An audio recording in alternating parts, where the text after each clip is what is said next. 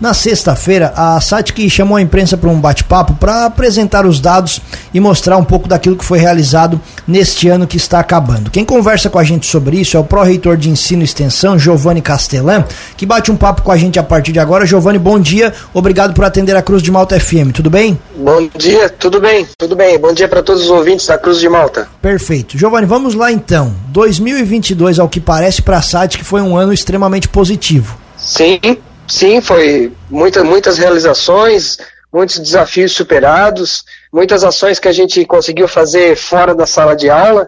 Então, um ano bem importante para a gente. O que, que vocês apresentaram para a imprensa de destaque na última sexta-feira e que você pode falar para os nossos ouvintes? Então, eu estava falando sobre alguns projetos que a gente executou, né? E destacar um projeto que envolve a, a questão do setor carbonífero, né? Que é importante para a nossa região, onde alunos e professores estão desenvolvendo um projeto na área de segurança elétrica, né? Para os nossos trabalhadores de mina eh, trabalharem com mais segurança é, também temos desenvolvido é, projetos em outros cursos, em outras áreas, que também tem impacto positivo na, na nossa comunidade, né?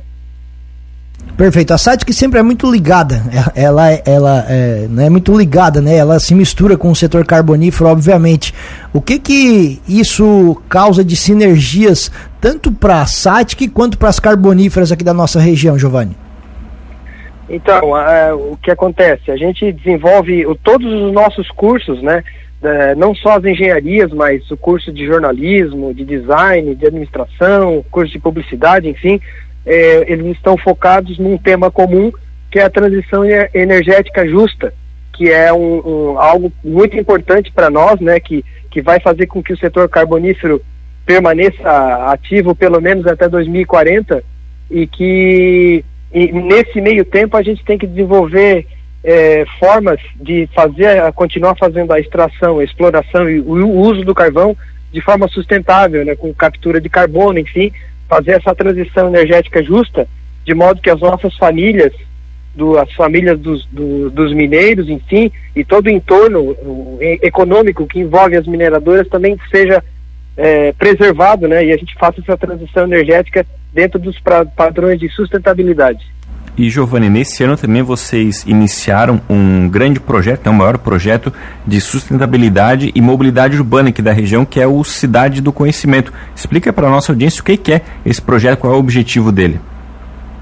Bom, o projeto Cidade de Conhecimento, o objetivo é concentrar em um único espaço uma área de moradia, uma área de aprendizagem e uma área é, de trabalho né? além de, de proporcionar também diversão para as pessoas. Então, não é simplesmente pegar uma área de 34 hectares e urbanizar apenas, né, como fim, um, finalidade imobiliária, mas sim fazer com que sejam desenvolvidos também oportunidades para as pessoas, é, por exemplo, que estão iniciando um novo negócio, montar sua startup, é, utilizar a estrutura que a gente tem é, de consultoria em várias áreas, né, desde a consultoria jurídica, passando pela contábil, a questão do marketing. Então, existe um suporte, né? A cidade, além da parte física, que é importante, claro, mas também vai ter inteligência através das pessoas, dos nossos alunos, dos nossos professores, dando esse suporte para que outras pessoas possam se instalar, estudantes possam se instalar, empresas possam se instalar nesse ambiente e desenvolver, desenvolver o sul do estado de Santa Catarina, né? É uma parceria com uma empresa de Israel, então é uma parceria internacional, onde eles estão trazendo seu know-how, todo o seu know-how, para que a gente possa desenvolver esse projeto é, da melhor forma possível.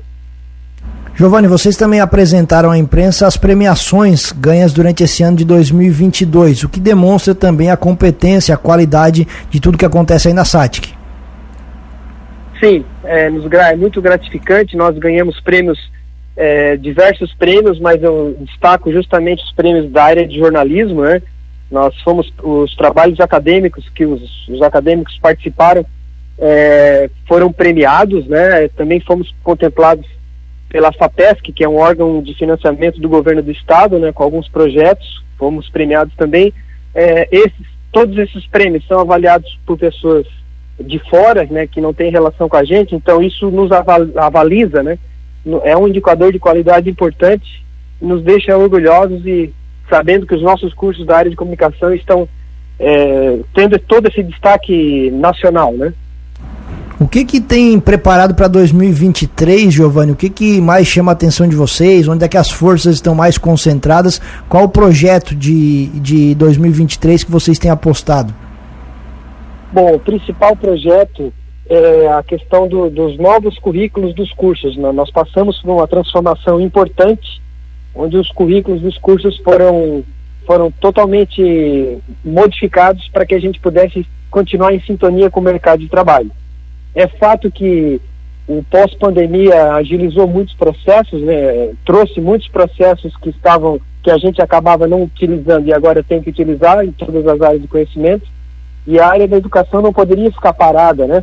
Então, nós fizemos uma atualização bastante importante, mantendo o ensino presencial, fortalecendo o ensino presencial, porque a gente, o grande, a grande virada é apostar na, nas aulas práticas, na, na vivência é, física, né? Porque a gente passou todo esse período de pandemia com educação remo, é, feita de forma remota, a gente percebeu que é, o ensino presencial é insubstituível. Não dá para a gente abrir mão, então apostamos no ensino presencial, aulas práticas, aulas mão na massa, é, sempre uh, com o objetivo de gerar competências profissionais para os alunos mesmos antes deles estarem formados. Né? Então essa é a grande virada aí que a gente tem para 2023. E vocês também encaminharam a solicitação para três novos cursos de mestrados, né? O que, que dá para comentar sobre esses cursos? Já tem uma previsão de quando eles devem começar por aí? É, bom, Juliano, é, são, são três novas propostas. Nós temos um programa já de, de mestrado na área de engenharia metalúrgica, mas expandimos essas, essas três áreas. São três novos cursos, um na área de comunicação, outro na área é, da química e outro na área de energias renováveis. Então são três setores bastante estratégicos, né, para nós e para nossa região, né, questão da, da, energia gerar energia com novas fontes, né, sem fontes que não são não sejam poluentes. O setor químico extremamente importante, que envolve não só a indústria de mineração, mas a indústria de tintas, de embalagens plásticas, eh, etc. E claro, a área de comunicação que é que é transversal, né, que é importante para todas as demais áreas então nós enviamos essas propostas e estamos aguardando é, que o Ministério da Educação nos dê um parecer favorável para que seja feita a visita em loco aqui nas instalações da SAT que os cursos sejam autorizados a abrir logo aí para março, ab talvez abril de 2023. Giovanni, como é que está a estrutura da SATIC hoje, em termos de número de alunos, corpo docente? É, vocês recebem, obviamente, alunos de toda a região. Explica um pouco melhor para a nossa audiência. É, em relação ao ensino superior, nós temos 1.230 alunos atualmente. A expectativa para o ano que vem é nós atingirmos 1.400 alunos. São alunos que vêm da, das mais diversas cidades. Eu poderia contar mais de 50 cidades é, da região, é, que vai desde de Lauro Miller até Passo de Torres, né? E passando Braço do Norte, é, Tubarão, enfim, são então é uma abrangência grande, importante. Temos muitos alunos de Lauro Miller, de Orleans, que são nossos estudantes aqui, que passam assim um perrengue, né, de estar tá todo dia é, fazendo o transporte, né, mas a gente sabe que a importância que esses alunos dão e a nossa responsabilidade de, de dar para esses alunos o melhor possível, porque a gente sabe o, o esforço que eles têm, né. Temos, temos é, mais de 20 laboratórios de informática, estamos ampliando esse, esse número para atender a demanda. Hoje tudo depende né, do uso de tecnologias de computacionais, enfim. Vários, é, temos um laboratório de robótica que a gente adquiriu um robô no valor de um milhão de reais. Havia um projeto, então esse robô vai ser utilizado para proporcionar cursos livres para a comunidade, para também aprender a parte da, da robótica, que é bastante importante, né? Então, destacando esses dois pontos aí, além de todo o resto da infraestrutura que a gente tem à disposição. Muito bem. Giovanni Castellan, pró-reitor de ensino e extensão da SAT, agradecemos a atenção com a Cruz de Malta FM. O espaço permanece sempre aberto, Giovanni. Um abraço e bom dia. Bom dia, permanecemos à disposição. Obrigado.